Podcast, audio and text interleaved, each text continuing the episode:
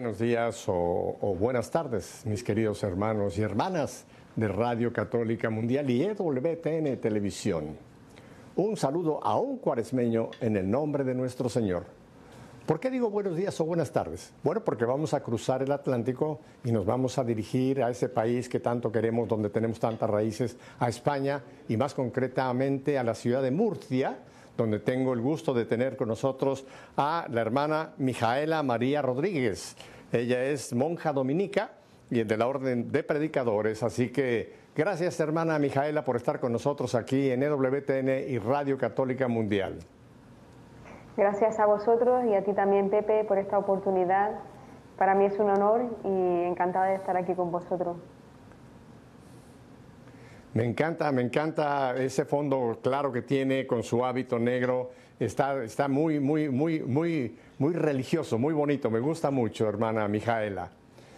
Hermana, vamos a hablar largo y tendido, pero yo quisiera para que pues todo nuestro querido auditorio la, te conozca, porque nos hemos quedado de hablar de tú. No me regañes después si le hablo de tú a una monjita, pero ella me dijo que quería hablarme de tú y que yo le hablara de tú, así que me voy a tomar esta confianza. Hermana Mijaela. Eh, tengo entendido que tú naciste en un país de la Europa actual, en Rumanía. Cuéntanos un poco de, Mijaela. Bueno, pues soy Sor Mijaela, tengo 29 años y nací en Rumanía, como bien has dicho. Y bueno, pues mi historia es muy peculiar porque ¿qué hace una chica de Rumanía siendo monja en España, no? pues sí, nací allí y fui Fui adoptada por un matrimonio canario y por eso, pues, sí, he crecido en España. Ajá. ¿Tú creciste en, las Islas Canarias? Sí. Sí. Bueno, para la gente que quizá no, no, localiza dónde están las Islas Canarias, las Islas Canarias pertenecen a España, son unas islas que están al sur, digamos, de España, enfrente a la costa de África. Así que, y, creo que son islas muy bellas, ¿verdad? ¿En qué, en qué islas estuviste tú? Eh, de las, porque son varias islas, es un archipiélago de Islas Canarias. ¿En cuál fue que tú te criaste? En Tenerife. En Tenerife, por la gracia de Dios. Ajá, ajá. Así que fuiste adoptada y tus padres eh, canarios. Sí, sí, Canarias es un sitio precioso. A quien no haya estado, pues es la antesala del paraíso. Sí, porque la sala del paraíso es Asturias. Lo digo porque mi familia viene del... bueno, tú sabes que Asturias así le llaman el paraíso natural, Asturias paraíso natural, ¿verdad? Así que estamos en competencia con Canarias. ¿Cuál de los dos es la antesala del paraíso? Pero, pero cuéntanos un poco de tu niñez, eh, Sor Mijaela. Pues bueno, yo eh, estuve en un orfanato hasta que mis padres me adoptaron. Bueno, yo no me acuerdo de nada, absolutamente era muy pequeñita. Eh, llegué a España con cuatro años y medio, cumplí los cinco casi al llegar a España. Y, bueno, pues sí que recuerdo pues empezar el colegio, y, bueno, sí que la impresión de ver pues mi casa, porque cuando mis padres me recibieron, pues pusieron la habitación con un montón de muñecos, con muchas cosas, y eso sí que lo tengo en mi cabeza, muchas cosas al principio, y, bueno, pues fue bastante bien la integración, yo prácticamente no me di cuenta, aprendí el idioma eh, en semanas, muy poco, tuve una facilidad muy grande para aprender el español, y, de hecho olvidé el rumano. El rumano lo he tenido que aprender ahora porque se me, se me olvidó. Y nada, pues me gustaba mucho el colegio. Es verdad que era una niña así, pues un poquito tímida, pero enseguida que hacía amigos, pues ya me hacía yo con el ambiente. Y puedo decir que tuve una infancia pues bien, bonita. Eh, pues eh, no tenía hermanos. Mi hermano Pablo, que también es adoptado, llegó cuando yo tenía siete años. Entonces, pues bueno, en esos dos años primero que estuve con mi familia, estuve con mis padres eh, y pues recuerdo una infancia pues bonita en familia y, así fue mi niñez, ¿no? Ah, cuéntanos, cuéntanos un poco de tu infancia, porque, hermana Mijaela, hoy día tristemente le, le, hemos robado la infancia a los niños. Hoy día muchos de los niños eh, no, tienen, como tú acabas de describir, una infancia bonita. Yo me recuerdo también de mi infancia en México. Era una infancia pues linda, inocente, con juegos, con papá, con mamá, en fin, un ambiente, pero esto tristemente hoy día se ha diluido, ¿verdad? Pero cuéntanos algún poquito, alguna anécdota, anécdota que tú te acuerdes de esa infancia bonita allá en las Islas Canarias. Pues bueno, mm, recuerdo que me gustaba mucho el colegio, sí que recuerdo que por las tardes pues mi madre se ponía conmigo a hacer los deberes, eh, me enseñaba pues cosas de Canarias, porque como yo pues, era una niña que no sabía prácticamente nada, entonces pues recuerdo muchos paseos, eh, de comer al monte, ¿no? Y, y, de estar pues siempre, mi padre trabajaba, ¿no? Pero cuando llegaba por las tardes, pues yo siempre estaba con ellos, me gustaba mucho ver dibujos animados, películas. Y sobre todo me gustaba mucho porque nosotros vivíamos en un edificio también con muchos vecinos y teníamos muchos niños pequeños, ¿no? Y entonces yo siempre por las tardes salí, sacábamos todas las muñecas, las niñas, y nos íbamos al, patio y allí nos pasábamos la tarde y, bueno, pues y también comiendo siempre con los vecinos, nos invitábamos de unas casas a otras, ¿no? Entonces eso es algo que hoy en día pues se ve poco, ¿verdad? Que estar pues jugando en la calle eh, hoy en día también se ve bien poco y yo no recuerdo sobre todo eso, los paseos, el jugar, porque nosotros además vivíamos muy cerca de la playa, ¿no? Entonces, pues la playa era, pues ibas a la playa y de la piscina a la playa y así nos pasábamos la vida, porque además en Canarias el invierno no es como en otros sitios, no es muy frío, entonces pues se podía pasear todo el año y, y sí, recuerdo pues esa parte de mi infancia, ¿no? Sobre todo pues el calor, la playa para mí siempre ha sido una de las cosas que más me, ha marcado profundamente en lo que yo soy, ¿no? El mar, el mar.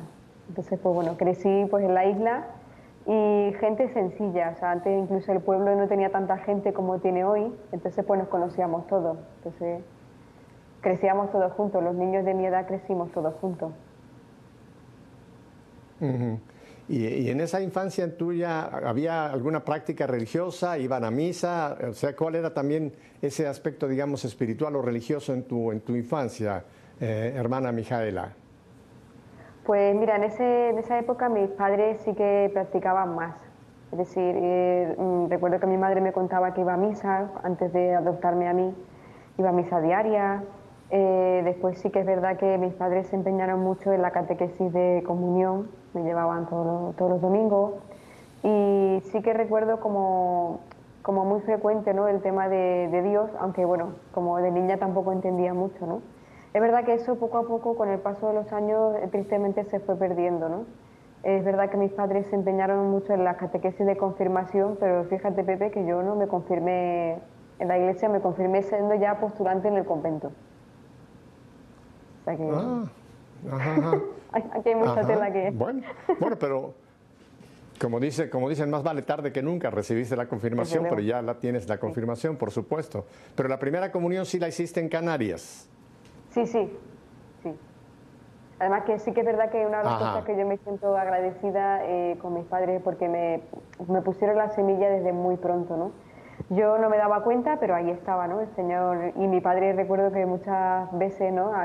Cualquier cosa que nos pasara en la vida, era eh, Dios proveerá, ¿no? Eh, Dios, ya Dios nos ayudará, ¿no? O sea, aunque no practicaba mucho, eh, esa conciencia de Dios, ¿no? Una de las cosas que yo he valorado mucho ahora que soy monja, y bueno, pues tristemente, pues bueno, es verdad que la práctica que una vez que se tuvo, pues se fue perdiendo. Yo simplemente cuando ya fui creciendo ya yo no iba a la iglesia prácticamente, ¿no? Pero tocaste un punto que es muy importante, hermana Mijaela, cómo los padres con su ejemplo, aunque no sean necesariamente muy practicantes en el sentido de estar en algún movimiento eclesial, con algunas frases, con algunas eh, eh, pues, eh, situaciones nos van, tú lo has dicho, me gusta mucho poniendo la semilla, ¿no? Como ese simplemente esa frase de decir Dios proveerá. Eso tiene mucho sentido, ¿no? Como esas pequeñas frases van, van calando en el pequeño, para bien y ojalá, como en el caso tuyo, después ya es esa semilla que después da fruto, ¿no? Pero entonces de, esa infancia tuya, eh, después ya entró un tiempo en que, en que ya, no era, ya no era una práctica tuya o no, no sentías, digamos, una práctica religiosa en tu propia vida. ¿Es correcto, Mijaela? Sí, porque además es que, bueno, pues por ciertas circunstancias familiares, ¿no? Pues también la vida se, se fue poniendo un poco más dura, ¿no? Y también llegan momentos de sufrimiento que no comprendes y también por desilusiones, ¿no? Entonces, pues yo me preguntaba muchas veces si el Señor existía, ¿por qué mi familia sufría tanto, ¿no? ¿Por qué sufría yo tanto, ¿no? Y llegaba un momento en el que, vamos, prácticamente dejamos de ir a misa y yo entraba muy poco en la iglesia. Es verdad que eh, me, pasaba, me pasaba un poco como a mi padre, ¿no? Cuando tenía, me pasaba algo, eh, si Dios quiere, em, haré esto, si Dios no lo quiere, así, pero yo no, no iba a la iglesia, ¿no? Era una cosa que crecí con eso y ya está, ¿no?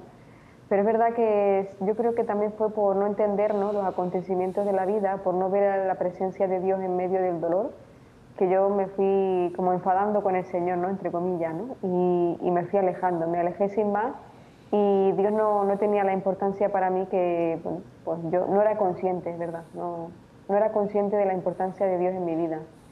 Y empecé a vivir una vida pues, mm, pues, con los amigos, ¿no? Me importaban más los amigos, eh, el salir, el entrar, el conocer mundo. Y me centré mucho en eso, sobre todo cuando ya fui a la universidad. Y, y, es verdad que cuando el corazón sufre, pues la mente no lo entiende, ¿no? Y quiere darle razones que, y, y no, no, no, conocía al Señor. No, no, me esforzaba tampoco por ello.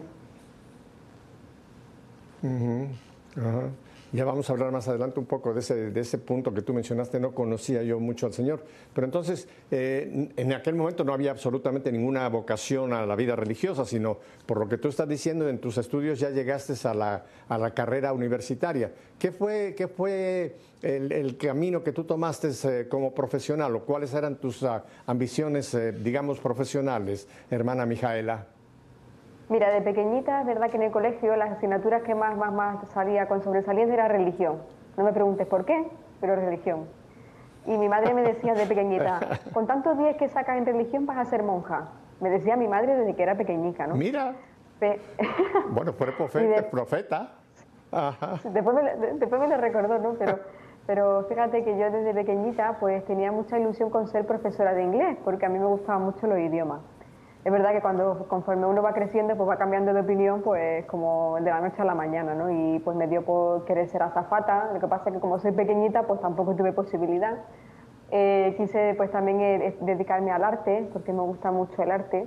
Y sin embargo eran carreras, por ejemplo, filología inglesa e historia del arte, que, que, mis padres no lo veían como algo hoy en día como con mucho éxito, ¿no? Entonces pues me amoldé un poco a los deseos de mis padres, la verdad y escogí turismo. Escogí estudiar turismo porque además una de las cosas que más se estilan en Canarias. Es un trabajo que es un campo que da mucho trabajo en Canarias, ¿no? Por, por el turismo. Eh, correcto. Oye, ¿y, lo de azafata, entonces, llegaste a, aplicar o, nunca lo hiciste ya pensando que por tu estatura no, que, no dabas el, el alto para lo que requieren las aerolíneas? Pues mira, con esta anécdota muy divertida, porque yo, eh, primeramente, yo sabía que era pequeña y no me atrevía mucho a preguntar, pero cuando, porque después de turismo me cambié a la carrera de Derecho, hice primer año de Derecho, y entonces eh, me enteré de que, aún estudiando la carrera de Derecho, podía entrar también eh, para formar parte de, de, por ejemplo, ser abogado militar, ¿no? Y entonces yo conocí a un psicólogo que, era abogado y además trabajaba en el ejército, ¿no? Y entonces yo dije, anda, pues yo también puedo estudiar Derecho y trabajar en el ejército. Y se me quedó mirando el hombre y me dijo, bueno, es que no creo que con tu, tu estatura no creo que vayas a poder. Entonces ya se me terminó de quitar la ilusión. y, a partir de entonces la zafata se quedó, eh, no, se desapareció. bueno, entonces aquí no vemos a la pequeña Mijaela, solamente te vemos eh, en tu rostro, tu voz. Bueno, pero bueno, mi, esposa también era bajita, mi esposa también era pequeña y, ella vivió siempre muy feliz con su estatura, así que creo que también yo veo que en tu sonrisa eh, tu estatura no es ningún problema para, para tu felicidad. Y yo soy muy preguntón, hermana Mijaela, y déjame preguntar, en esta tu juventud, donde ya no había una práctica muy regular, eh, eh, tú ya dices que había, te gustaba salir con, con, grupos, con chicos. ¿Llegaste a tener novio? ¿Tuviste alguna vez algún novio que pensaras que quizá podía ser eh, eh, tu vocación ser, ser esposa y madre? Bueno, es que mi vocación desde que yo creo que tenía uso de razón era pues casarme y tener familia. Entonces, pues sí, lo normal. tuve también, me gustaba, me gustaron algunos chicos, salí con algunos chicos y bueno, pues sí. Además que yo era una chica así que como todas mis amigas también ya empezaban, ¿no? También mis amigas no eran practicantes, ¿no? Entonces, pues bueno, que un día salían con un chico y a los dos días que no les gustaba, pues eso era lo normal, como hoy en día, ¿no? En los jóvenes. Entonces, pues sí, sí, sí que salí con varios chicos y me gustaban otros muchos, y, porque claro, era también muy joven y, es verdad que salía muchísimo, entonces pues sí, sí que es verdad que, bueno, Ajá. Todo esto ocurre en, Canarias, ¿verdad? Todo esto que nos estás comentando de tu niñez, tu juventud, todo esto ocurre en Canarias. Sí. Y, hermana Micaela, entonces esa semillita que estaba ahí, la vocación religiosa, seguía pues adormecida, ¿no? Tú tenías tus planes, azafata, eh, turismo, abogado, y, cómo fue madurando, digamos, eh, ese llamado del Señor? ¿Cómo, ¿Cómo tú consideras que empezó esa semilla a producir ya algún fruto? Pues mira, Pepe, eh, estando en la universidad, eh, conocí a una profesora, bueno, me daba clases de Derecho y esta profesora pertenecía al grupo Comunión y Liberación. No sé si lo conocerás. Es un movimiento aquí en España, sí. Y entonces, pues bueno, un día me invitó a cenar con el grupo de universitarios y claro, yo me vi allí cenando con varios universitarios, profesores y un cura, que yo dije, bueno, ¿y qué hace el cura aquí? el sacerdote, no, no, no, entendía yo qué hacía el sacerdote allí. Y entonces, bueno, pues empecé a conocer el movimiento y me sentía pues que ellos tenían algo distinto que los demás no me daban, ¿no? Y empecé a conocer pues, el movimiento, ¿no? Incluso llegué a ir a alguna convivencia con ellos. Y dentro de ese movimiento había mujeres que se consagraban en el trabajo. Tenían su trabajo y se consagraban al Señor desde ahí. Y yo, fíjate, yo también, yo en esa época tenía novio. Y yo decía, yo podría, me planteaba ¿no? la posibilidad de ser una de ellas me lo llegué a plantear en mi interior, nunca se lo dije a nadie, con, mi vida como estaba, pero yo me, llamaba mucho la atención, ¿no? Y un día fui a una convivencia de fin de semana y, yo veía que sí, que aquello estaba bien, pero yo quería algo más radical. Yo veía que aquello estaba bien, pero no terminaba a mí de encajarme, ¿no? Y salí del grupo, salí del grupo del movimiento y porque yo ya te digo, no sé, no sabía bien por qué. Ahora yo después de muchos años no he visto cómo el Señor ahí estaba poco a poco formándome, pero yo veía que eso no era suficiente, que no era suficiente consagrarme en el trabajo. es, muy interesante esa radicalidad que ya tú sentías, ¿no?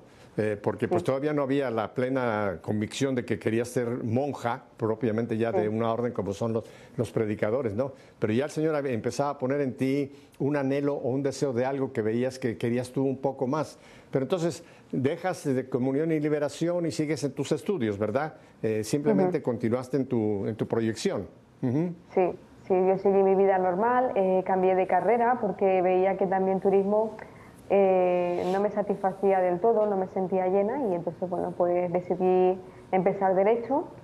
Y estando en el primer año, pues eh, todo fue a raíz de una influencer eh, que se llama Tamara Falcó, no sé si allí lo conoceréis, pero yo la seguía en todas las redes sociales y justo en, ese, en esos años ella se había convertido ¿no? y había tenido pues su conversión al Señor y estaba siendo muy famosa en ese momento, ¿no? Y, yo ya te digo, era súper fan y todo lo que ella ponía yo lo seguía al minuto, bueno. Y en una de esas, pues mi madre me comenta y me dice, oye, es que me he enterado que Tamara Falco ha hecho un retiro en un convento. yo me quedé así, dijo, y pues eso es lo que yo necesito, yo necesito justo eso. Si ella lo ha hecho, yo también. O sea, fue como decir, si ella lo ha podido hacerlo, yo también, ¿no? Y, es que me acuerdo, fíjate, para que veas tú cómo son las cosas de Dios, ¿no? Porque es que mi madre me dijo eso justo pasando por el convento donde yo entré. Yo no sabía que aquello era un convento, ¿eh? después me enteré después, ¿no? Y entonces, pues bueno, llamó a una vecina mía que era de Comunión y Liberación, que para mí era, bueno, como mi familia, ¿no? Esta señora era muy, una señora muy piadosa, muy espiritual, y yo pues fui a su casa y le dije, digo, mira, yo quiero que me digas un sitio donde yo pueda ir a hacer un retiro espiritual. Bueno, esa mujer saltó de alegría, madre mía, lo que he rezado por tu conversión, porque no se cuenta, y te voy a llevar a la Dominica. yo me quedé así, digo, pues, pues ya está, tú llévame donde quieras que yo quiera hacer un retiro espiritual. Pues allá que nos fuimos al convento, estuvo a mi madre, la vecina esta y yo en medio. Y entonces me acuerdo, Pepe, que además yo tenía hasta un piercing y todo, yo estaba pues eso, como una chica pues de ahora, ¿no? Y me acuerdo que me fui con un suéter hasta aquí arriba y me quité el piercing porque yo digo, yo dije, si las monjas me ven, mm, como estaba yo, ¿no? Exactamente, sí, sí. Los prejuicios, ¿no? llegaste a tener, llegaste a tener un, arito acá en la nariz. Aquí, aquí, ah, sí. Ajá, y además estaba casi recién hecho, ¿sabes? Que, está aquí. Y entonces fue cuando ya entré al convento, o sea, eh, llamamos a la superiora del convento y te, te, digo, ¿no? O sea, que fue a las 4 de la tarde, de un 12 de abril, el 12 de abril de 2015. Y entonces allí en el convento de Canarias eh, entrabas en un patio y había allí una imagen de la Virgen y, y el, era como un pequeño así patio, ¿no? Antes de pasar a lo que es el locutorio del convento. Y yo en ese momento que entré, yo cada vez que me preguntan no sé cómo explicarlo, ¿no? Pero sentí que hasta el aire, al aire que había dentro era distinto, ¿no? Y yo solamente sentí en mi interior, me tengo que quedar aquí. Yo no había visto una monja en mi vida, pero yo decía, me sentía como si esa fuera mi casa, ¿no? Fue una cosa tan impresionante que, bueno, cuando ya entramos allí y vimos a la superiora, y habló con mi madre, habló con la vecina y ya por último me pregunta a mí, bueno, ¿y tú qué quieres? Digo, bueno, pues yo estoy buscando que me diga usted un sitio donde yo poder ir y hacer un retiro espiritual. Y como Dios hace las cosas tan bien y conmigo lo hizo tan rápido, pues la superiora me miró y, no me preguntó, sino me dijo, ¿y tú por qué no haces una experiencia con nosotras? Ahora sí, fue directa, ¿no? Conmigo no tuvo... y yo me quedé así y dije, bueno, pues... Al tiro de frente. Total, total. O sea, y yo, me quedé así dije, ¿y si se puede? Y sí, sí, sí, sí, pues tú empiezas a venir y, y ya fijamos una fecha para que estés unas dos semanas con nosotras y vivas como nosotras. Así fue la propuesta. Yo acepté, por supuesto, y al salir, al salir ya del convento ese día, pues mi madre y la vecina estaban venga comentando alegremente y yo me quedé así mirando a las dos. Digo, estas no se han enterado de lo que está pasando. Porque yo sentía dentro algo que, yo no podía explicar. Entonces, bueno, en fin. Y entonces ahí es cuando empecé a ir a misa los domingos.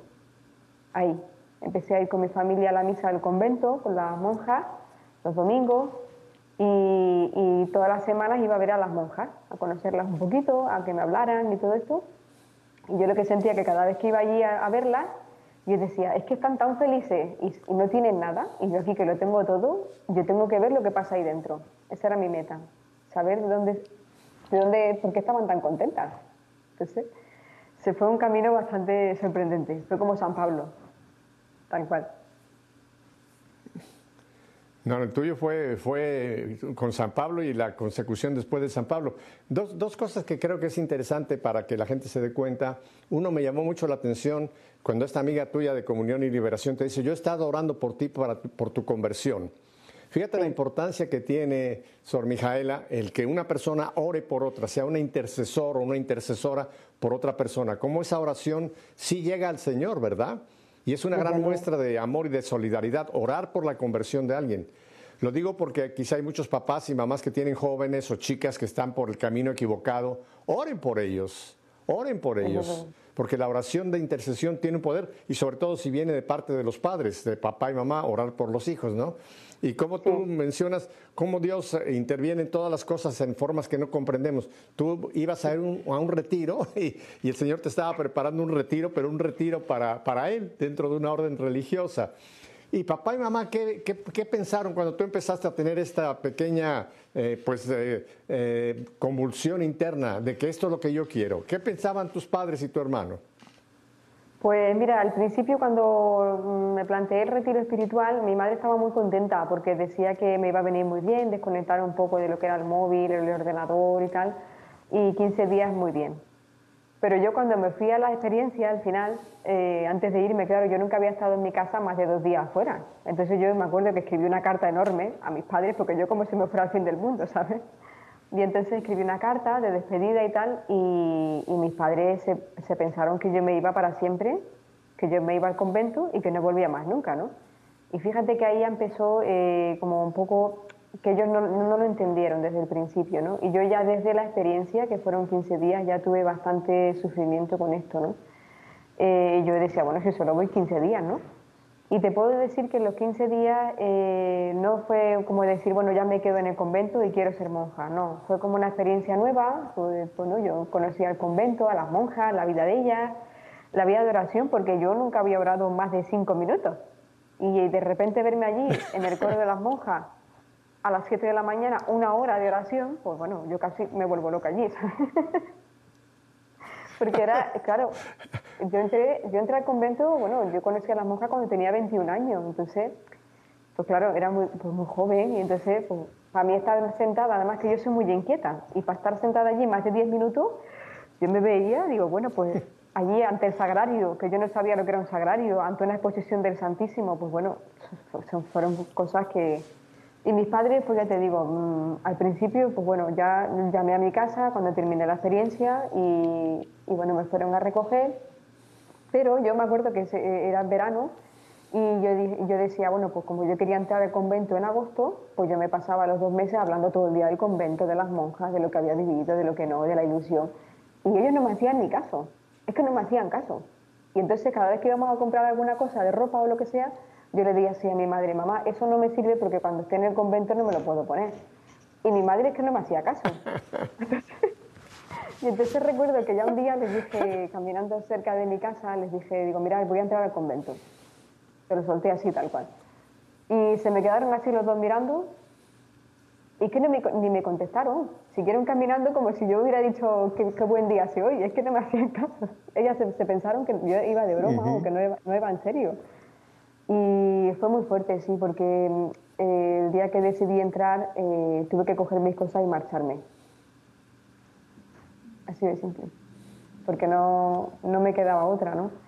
Eh, mi madre, por un lado, recuerdo el día que me fui, eh, me dijo, pero bueno, tú a qué vas al convento, sí, si te van a pedir cosas que a ti no te gustan, te va, seguro que vas a tener que limpiar, que tú no sabes limpiar. Así ella me puso una realidad así un poco, y yo le dije, digo, bueno, digo, mamá, digo, yo tengo que intentarlo, tengo que intentarlo, no me puedo quedar con la duda, ¿no?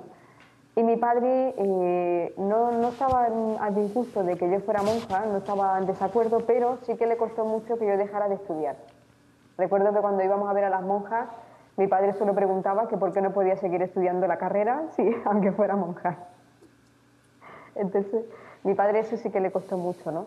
Y ya te digo, o sea, me fui con lo opuesto prácticamente, porque, bueno, eh, lo dejé todo, todo, todo, todo, y, me fui así, sin despedirme de mi padre porque estaba trabajando, y mi madre, pues bueno, diciéndome que, que no iba a durar mucho allí. Que no ibas a durar mucho allí. Bueno, ese era su deseo de ella, que no perderte como mamá, como, como mamá la relación con la hija, ¿no? Ah, déjame volver un momentito a un punto que creo que es interesantísimo. Esa tu primera entrada al convento, cuando tú sentiste que hasta el aire era diferente. Es, es muy interesante ese punto, hermana Mijaela, porque en un lugar donde hay oración, en un lugar donde hay realmente un grupo de personas, en este caso las monjas, gente dedicada al Señor, gente de oración, eh, hasta el ambiente, como tú lo dices, hasta el aire cambia, ¿verdad? Y esto mucha gente en el mundo no se da cuenta de la gran diferencia que hay entre lo que es lo mundano y lo que es del Señor. Y cómo donde está realmente la presencia del Señor hay esa paz, hay esa, ese sentido, como tú lo has dicho, me encantó, hasta el aire era diferente, ¿verdad? Y eso puede también producirse en los hogares cristianos. Un hogar cristiano es un lugar donde uno encuentra paz, encuentra una seguridad, encuentra una alegría que no es, que no es la del mundo, ¿no? Creo que tú pudiste captar la diferencia entre el mundo y lo que es el reino de Dios. ¿Te parece que así fue, mi hermana Mijaela? Pues sí, me cautivó de tal manera que yo quería conocer eh, por qué era distinto aquello. Y además, Pepe, cuando mm, hice la experiencia, eh, lo que más me marcó profundamente es que hasta el silencio eh, no era un silencio vacío, ¿no? Era un silencio tan lleno de sentido, porque, bueno, yo estaba acostumbrada a estar en mi habitación horas y horas estudiando sola, ¿no? En silencio y tal. Pero este era un silencio distinto, ¿no? Y yo tenía que descubrir de dónde venía. O sea, yo tenía que saber qué es lo que se movía ahí dentro. que en el fondo, pues, es el Espíritu Santo, ¿no? Definitivo. Vamos a tener que cortar un momentito porque tengo que ir a unos breves mensajes, identificación de planta, pero me encanta esta historia que nos estás contando, hermano Mijaela. Yo creo que ustedes están fascinados con esta, nuestra querida monjita, ¿verdad? Porque ya la estamos adoptando todos. Así que quédese con nosotros porque volvemos. Hay mucho más que nos va a compartir la hermana Mijaela. Volvemos enseguida.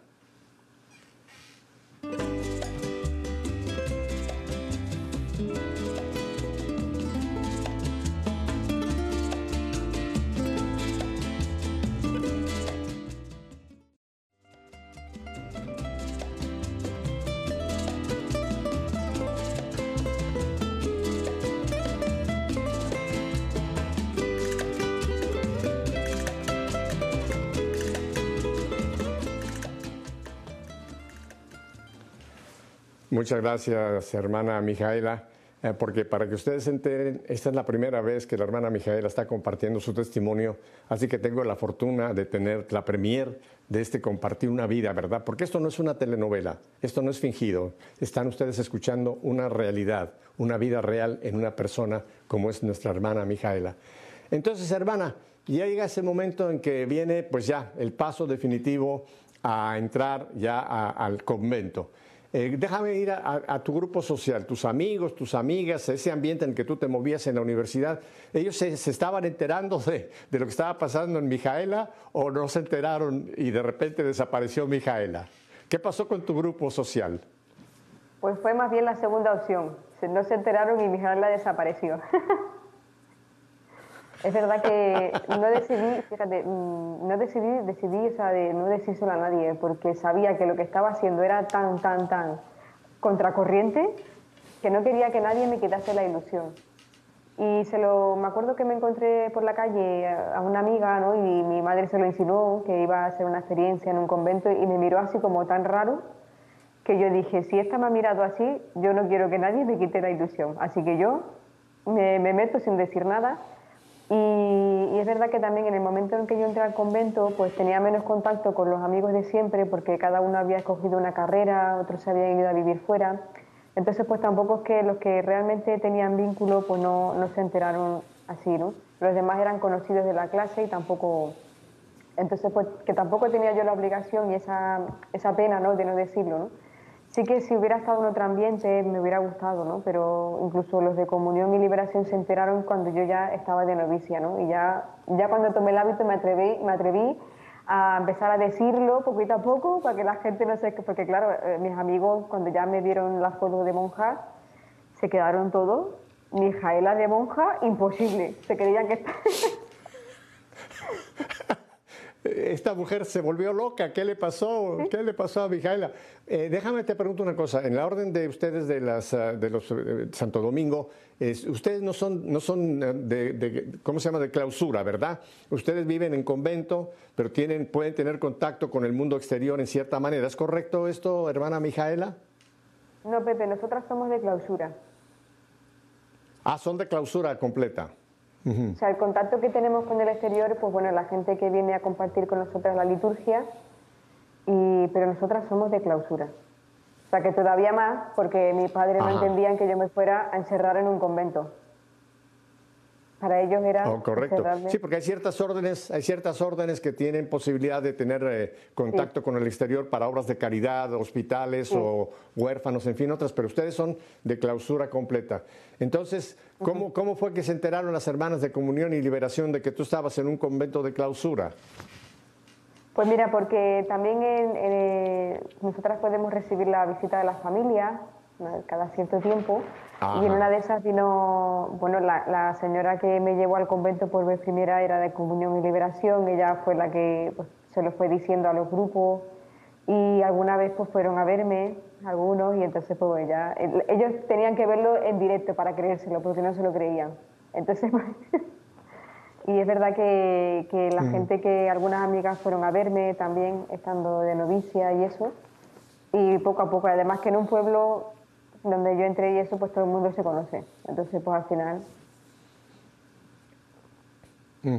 Oye, cuéntanos, eh, porque dentro de un convento, eh, para tener estas visitas, ustedes tienen un locutorio, creo que se llama, ¿no? Donde ustedes están en una parte, hay una, hay una reja, una pared o algo, y las visitas están del otro lado. O sea que no están, no están sentados uno frente al otro, sino están separadas por una división, ¿verdad? Sí, exactamente, sí. Ajá. Entonces, cuando iban tus padres o los, ah, estas gentes, tú estabas ya dentro del convento, en el locutorio, y las otras personas afuera. Sí. O sea que ya no tuviste más contacto físico con ellos, sino meramente visual y un poco auditivo. Exactamente, sí, sí. Ajá. es que pues, Vamos a seguir hablando de esta tu carrera, pero cuéntanos. Sigue. Sí, sí, es lo que dicen, ¿no? que, que la, la, familia, pues claro, se impresiona de primera porque entran y ven lo que es la reja y, y, tú del otro lado, ¿no? Pero bueno, pues yo general, realmente cuando entré al convento lo de la clausura no me, no me, nunca me importó, fíjate, nunca ha sido una de las cosas que me costaran cuando entré al convento. La vida era tan distinta y cada día se me hacía corto, ¿no? Era, cuando tú estás en tu sitio y eres feliz, la clausura no es problema, ¿no? Entonces nunca he echado de menos el salir. Es verdad que bueno, de vez en cuando, ¿no? Pues echas de menos los amigos, la salida, las fiestas, ¿no? Eso es lo normal, ¿no? Pero ese, ese problema de decir no puedo salir, no puedo como antes, ¿no? Para mí nunca ha sido un problema, al contrario, ha sido eh, un medio que me ha ayudado a acercarme a Dios y a vivir pues la vida contemplativa pues, pues como el Señor me pide, ¿no? Ah, hermana Mijaela, cuéntanos un día de una novicia, un día tuyo como novicia. Ya después vamos a hablar que ya está cerca de los votos perpetuos, pero cuéntame un día de una novicia en un convento de clausura como son ustedes las hermanas dominicas. Pues mira, nosotros nos levantamos a las seis de la mañana, toca la primera campana y a las seis y media de la mañana estamos en el coro cantando laudes. Ya empezamos con la liturgia, alabando a Dios y bueno, pues tenemos la oración personal, el rato del diálogo con aquel que sabemos que nos ama, ¿verdad? Y después tenemos la Eucaristía y bueno, pues ya empieza, eh, vamos al desayuno y después cada una pues tiene su, su, oficio, ¿no? En el convento, pues una tiene que ir a la cocina, otra pues a la ropa, pues cada una, sí. Espérame, espérame, espérame, te voy, te voy, a ir, te voy a ir pidiendo que me desmenuces paso por paso. ¿Qué desayunan las monjitas normalmente? Pues como todo el mundo. Después nada del pan tostado, con mantequilla, mermelada y, la leche, el café. Porque somos, somos personas normales. Bueno, en España se suele desayunar eso, que son pan tostado, café, mermelada. En mi México el desayuno es muy diferente. En México son huevos revueltos con jamón, ah. con, eh, con, frijoles, eh, con tortillas. En México el desayuno es muy, muy, muy, muy, muy sustancioso. Pero en España sí, en España se desayuna eso. Café, pan tostado, mermelada y, y, ese es el desayuno. O sea, desayunan y una vez que ya termina el desayuno, ¿cuál es el siguiente paso en esa mañana de una novicia? Pues bueno, para las novicias que están en formación, pues también tienen su espacio de estudio, pues se estudia la música o pues se estudia pues la palabra, la Sagrada Escritura y bueno, pues ya la formación que, vaya teniendo, ¿no? Eh, intentamos también conocer el carisma de la orden cada vez más, identificarnos con, con la familia, pues el convento, ¿no? La orden en la que hemos entrado y, también, pues bueno, ya si una vez que ya se está en comunidad, pues cada una es verdad que tiene su oficio, ¿no? Como te digo, pues una está en la sacristía, pues la otra está eh, en el lavadero, la ropa, en la cocina, en la limpieza también, el mantenimiento de la casa, ¿no? Eh, y también en medio de todo, que esto es una de las cosas que más me gustó cuando yo entré al convento, que aunque estuviéramos, por ejemplo, en el trabajo de la mañana, pues no sé, imagínate, ¿no? Planchando la ropa, pues siempre hay una hermana que está rezando el rosario. Y entonces el trabajo es para nosotras también un medio de oración y ni, ni, siquiera en el trabajo nos olvidamos de la gente que nos pide oraciones, ¿no? Y a mí eso me gustó mucho, ¿no? Entonces no es que estemos trabajando sin más, sino que también el trabajo es un medio, ¿no? Que tenemos nosotras para ofrecer, pues, nuestra oración al Señor, ¿no? Y bueno, pues después ya viene del trabajo, ya a media mañana, pues ya se va, al mediodía se va al coro, se rezan las horas intermedias, viene la comida y tenemos pues, a lo mejor tres cuartos de hora, una hora de, recreación que llamamos, que es pues, bueno, estar en el recreo, pues hablando entre nosotras, comentando lo del día y, demás. Vuelvo a echar tu, máquina del tiempo un poquito atrás. Eh, cuéntanos una comida de un día, una comida de un día regular. ¿Qué es lo que come a, esta hora un, convento? Pues mira, dependiendo del día de la semana, pues, pues hay, por ejemplo, de primer plato hay legumbre, puede ser lenteja, un potaje, ¿no? Lo que sea. Y después de segundo, pues a lo mejor pues, tortilla, eh, pues no sé, carne, no sé, un segundo plato de ensalada y después de postre fruta, eso puede ser una comida normal. Los viernes, pues no, sobre todo por ejemplo en cuaresma, nosotros ayunamos, ayunamos en cuaresma los viernes y, los domingos pues suele ser un poquito así más de, de, fiesta por ser domingo y los días de grandes solemnidades pues solemos poner algo especial. Pero de normal la comida suele ser pues, pues, pues lo normal que suele comer a lo mejor una familia, primero, segundo plato y, y la fruta. ¿Y durante la comida eh, tienen la oportunidad de estar conversando o, tienen alguna lectura de la palabra de Dios o están rezando? ¿Cómo es la comida? ¿Es en silencio o, tienen algún tiempo de poder hablar entre ustedes? La comida la solemos hacer en silencio eh, porque, bueno, pues también para nosotras, aparte del alimento, ¿no? Eh, también es necesario el alimento espiritual y tal como lo ponen nuestras constituciones, ¿no? Y nosotras se lee el Evangelio del día y se lee también una parte de las constituciones de nuestra orden y se lee pues o bien una lectura espiritual o bien noticias de la iglesia para estar pues, bueno también pues, saber lo que pasa en el mundo. Y si no se puede poner también alguna plática de algún padre o eso que también ayuda no y lo, así suele ser normal no y después los días de grandes fiestas pues eh, a lo mejor en vez de comer en el refectorio que es el sitio donde comemos pues se come en otro sitio para poder estar conversando en la comida, eso en los días de grandes fiestas. ¿Y después que van a la siesta o no hay siesta en el convento? Ya siguen con, labores. después de la, de la, comida nosotras tenemos un espacio, pues ya te digo, de diálogo, de fraternidad, en lo que comentamos pues las cosas de las familias, por ejemplo, las necesidades de oraciones que nos han pedido, las cosas que nos han pasado, las cosas de las noticias pues de la iglesia en ese momento, lo que sea, ¿no? El, espacio de recreación, ¿no? Y después pues se vuelve al coro a rezar la, la, hora de nona y ya después el descanso, porque claro, al levantarnos temprano por la mañana es verdad que para poder estar bien, ¿no? El resto del día pues es verdad que el cuerpo necesita su descanso, entonces estamos como tres cuartos de hora o así de descanso y ya por la tarde la tenemos más bien de estudio. Por ejemplo, nosotras durante la semana por las tardes pues tenemos clases.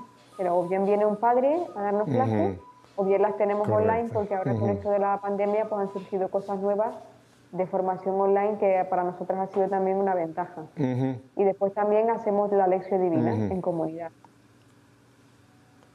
Ah, qué bien, la lección divina para ir sobre todos los, eh, los, eh, los, textos de la, del día, o sea, la primera lectura, etcétera. Qué, bien. Sí. Ajá. ¿Y después qué sigue el día, qué, qué, sigue pasando en ese día de una novicia?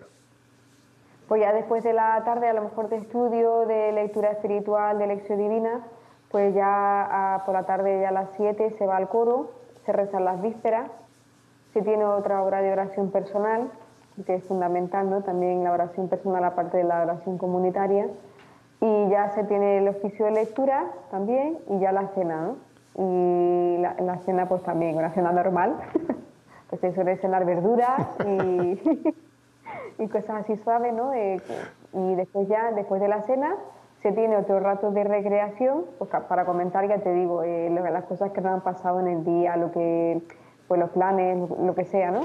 Para reírnos también, porque también lo pasamos muy bien en los recreos y, y después ya se hace la última hora de oración que son las completas. Se va al coro a las completas y se termina el día con la última oración, pues también dando gracias a Dios y ya pues en silencio acostarnos hasta el día siguiente.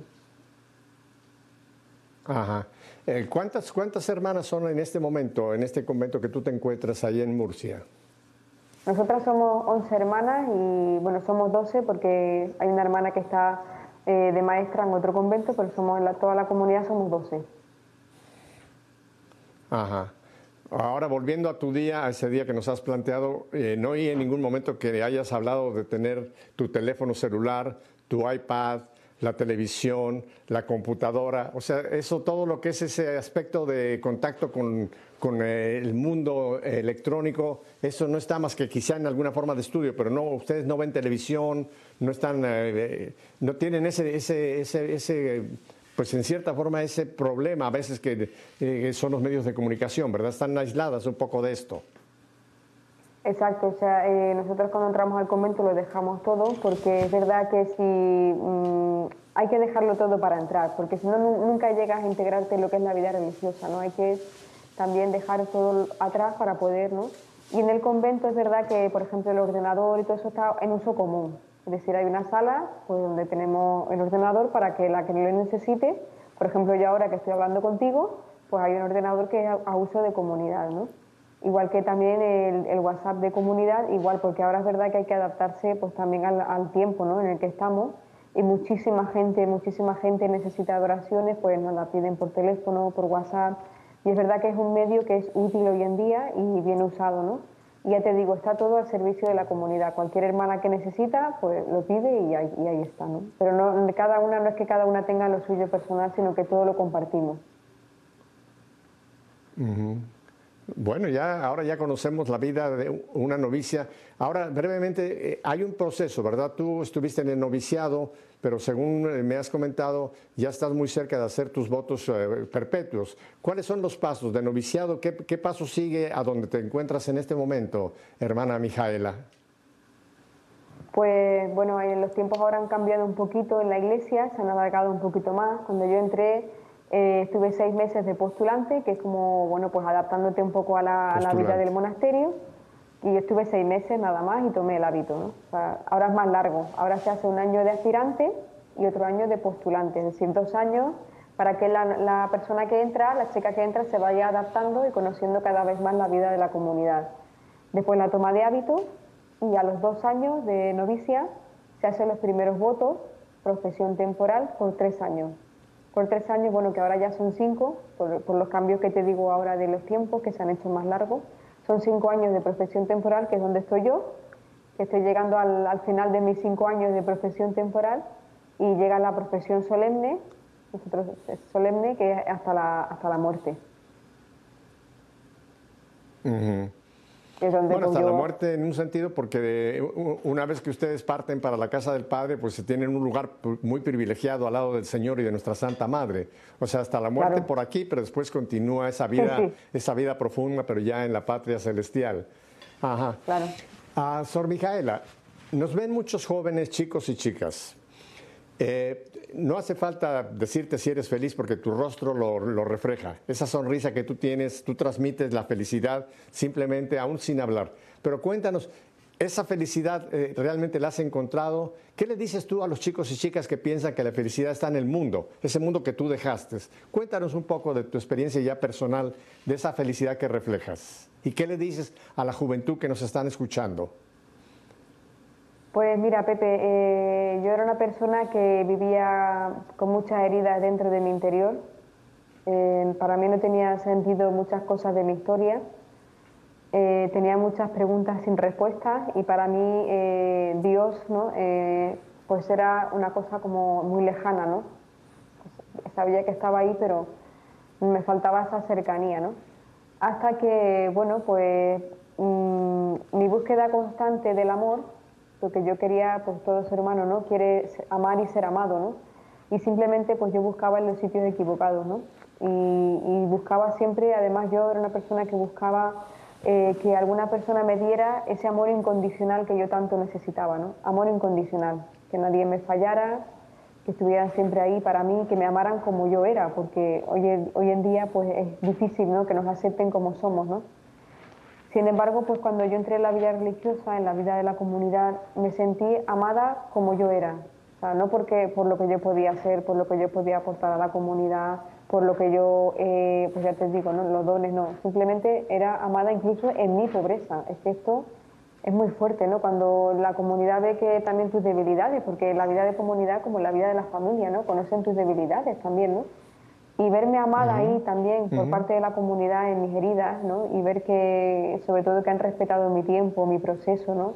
Han dejado que sea Dios también el que me vaya sanando y, ellas han sido testigos también ¿no? de mi transformación, de mi resurrección, ¿no? que era eh, la experiencia que te cambia la vida, es la experiencia de la resurrección en medio de la muerte, en medio de tu muerte, ¿no? que es lo que me pasó a mí, ¿no? yo estaba pues, prácticamente muerta en vida, ¿no? para mí no tenía sentido nada, ¿no? hiciera lo que hiciera, me daba la felicidad por un minuto, ¿no? pero después de ese minuto, ¿qué pasaba? Pues otra vez el sinsentido, el vacío, ¿no? y buscar otras cosas, otras compensaciones. ¿no? y entrar en la vida religiosa, ser parte de la orden de predicadores, encontrar eh, el sentido de mi vida ¿no? en, el carisma ¿no? de la orden también, sentir que, que, la misión, ¿no? tanto de la comunidad ¿no? dentro de una iglesia, porque ver también que somos parte de una familia, ¿no? una familia que alcanza el mundo entero, ¿no? Que la oración llega al mundo entero. Para mí ha sido una experiencia fundamental en mi vida, ver que Dios, sobre todo Pepe, ver que Dios estuvo ahí en todos los momentos de mi vida, en todos, en todos. No, estuvo, eh, ni, siquiera hay un momento en mi vida que yo ahora no diga, el Señor estuvo ahí, ¿no?